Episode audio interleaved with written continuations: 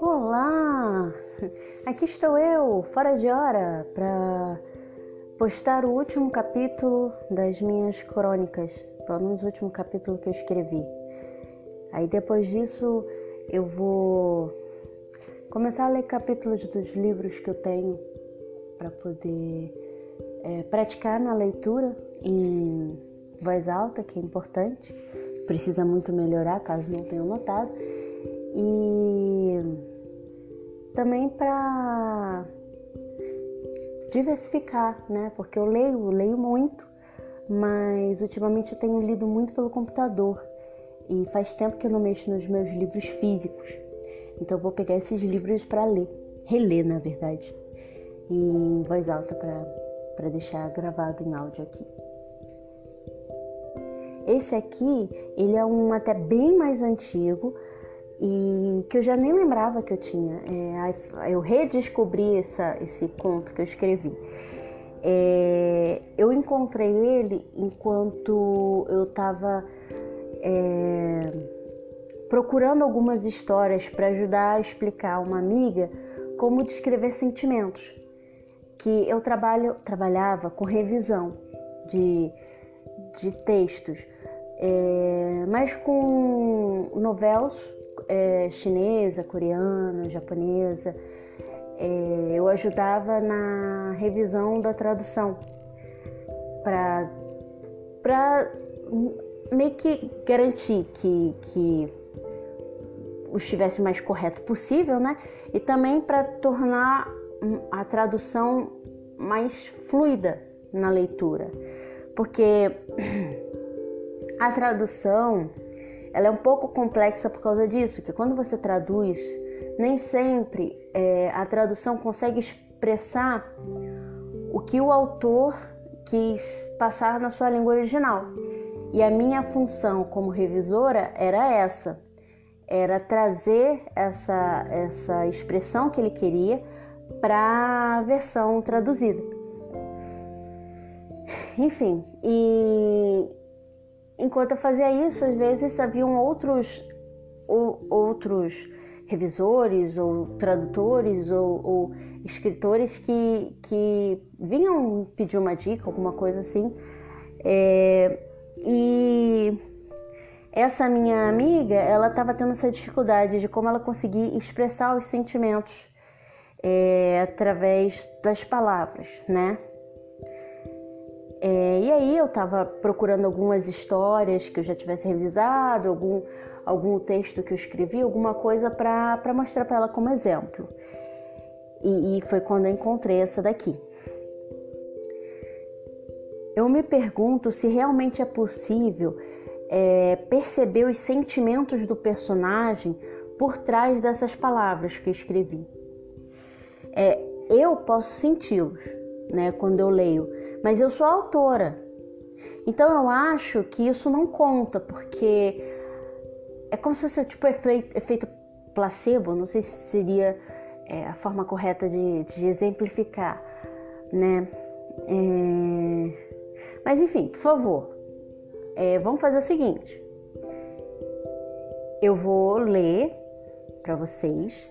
Então, vocês, após ouvirem esse áudio, é... se puderem né, me mandar uma mensagem, um e-mail, alguma coisa dizendo se conseguir passar é, o sentimento da história, os sentimentos do personagem, né? é, se você conseguiu sentir alguma coisa com esse texto que eu escrevi, certo? Quer dizer, com esse texto que eu vou ler para vocês. Vamos lá então.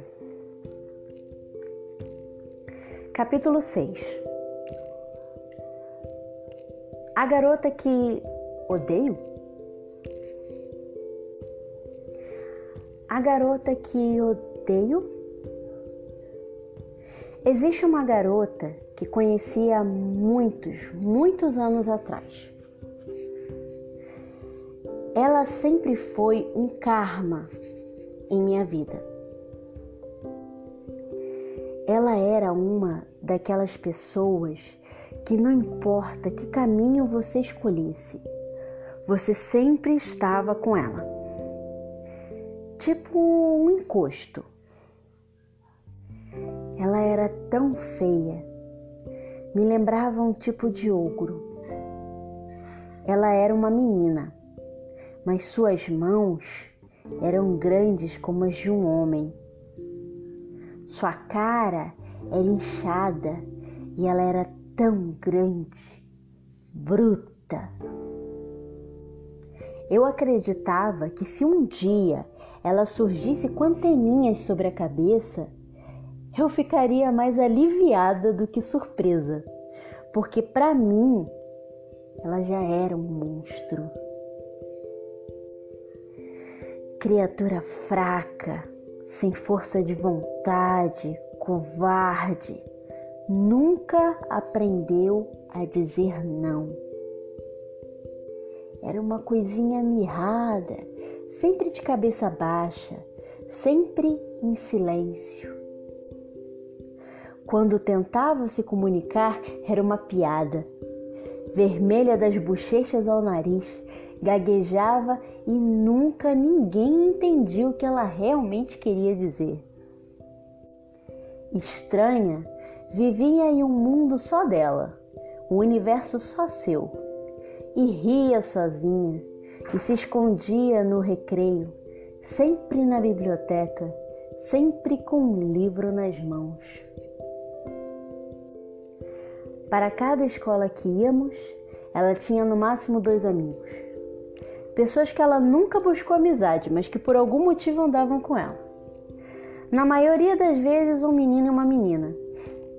Era, um, era, era, era quase como ver Harry Potter e seus amigos embora o primeiro livro ainda nem tinha sido lançado na época.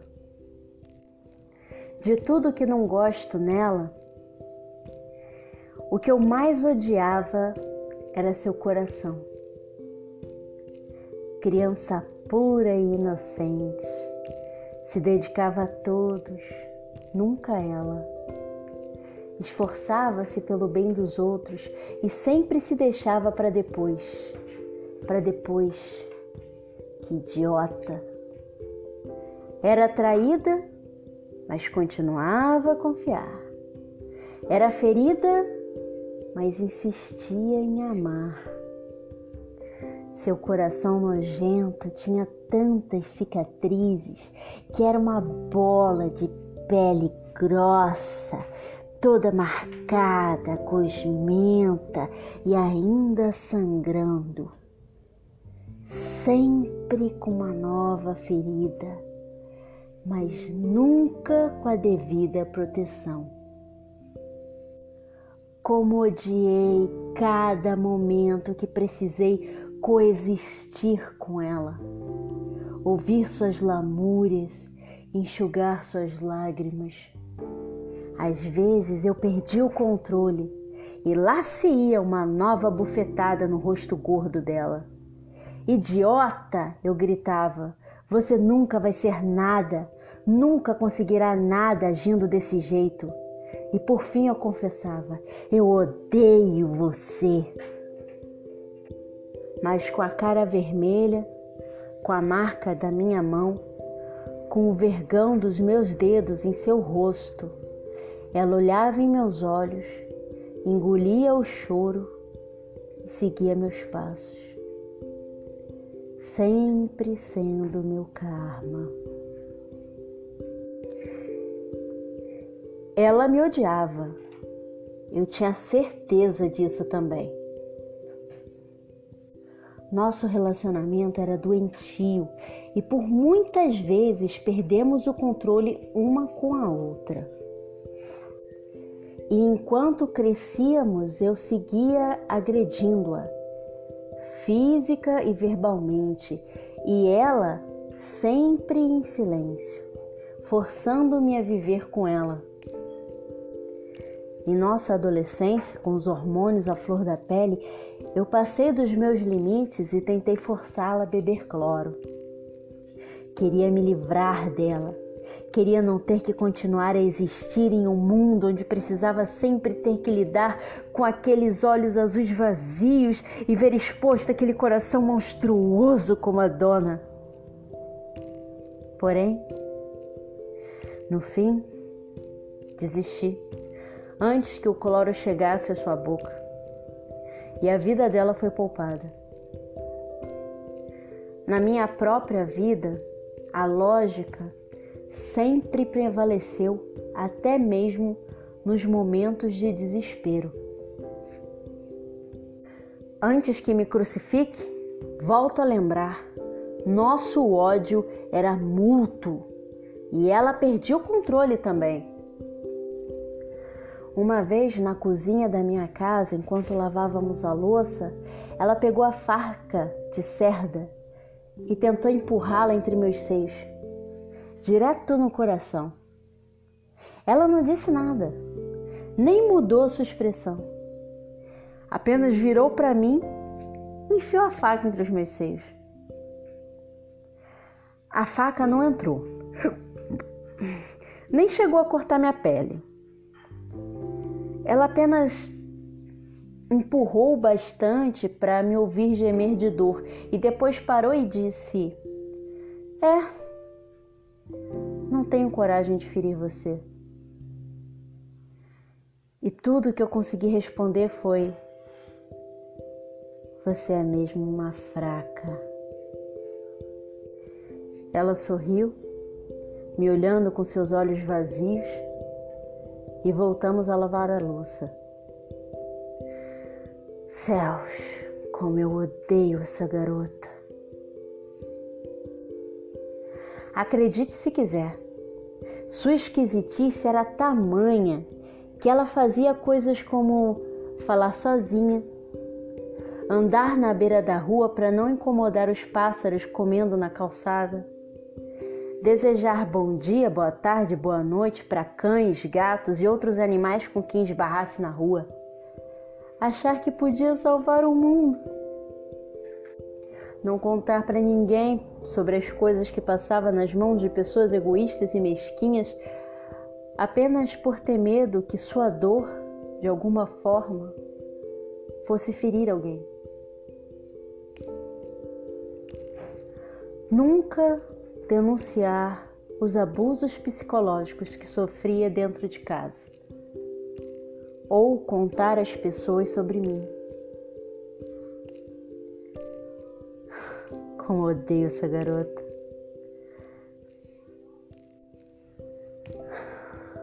Odeio seus olhos azuis sem vida, seu sorriso falso que ninguém vê, sua inabilidade de chorar, sua pele pálida, sempre tão branca como um cadáver, sua voz baixa suas mãos grandes, seu corpo grosseiro. E principalmente odeio ser sempre eu a vê-la chorar, a ser aquela que sabe como o apelido carinhoso da família dela, escrava Isaura, machucava. Odeio ser aquela que estava presente quando sua cabeça foi batida contra um armário ou quando sua garganta foi apertada até quase sufocar. Por que tenho que ser eu a única a ver o quanto ela se esforçava e como sempre seus esforços morriam em fracassos, sem nunca serem reconhecidos? Odeio ser eu a testemunhar a existência dessa figura patética, fraca e ingênua. Deus, eu odeio essa garota. Eu odeio tanto ao ponto de amá-la. porque essa garota idiota é o meu karma nessa vida.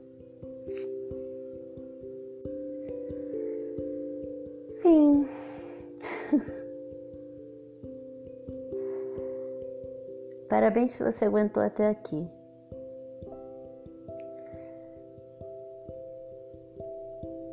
Agora, agora que você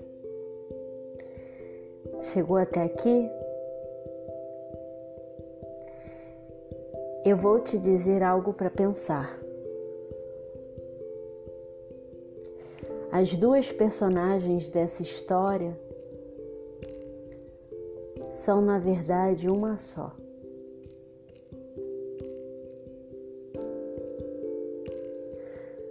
Agradeço aos ouvintes inesperados e aos favoritos mais inesperados ainda. Eu sinto-me lisonjeada em recebê-los aqui. A costura nunca foi o meu forte. Mas eu espero que apreciem a minha coxa de retalhos.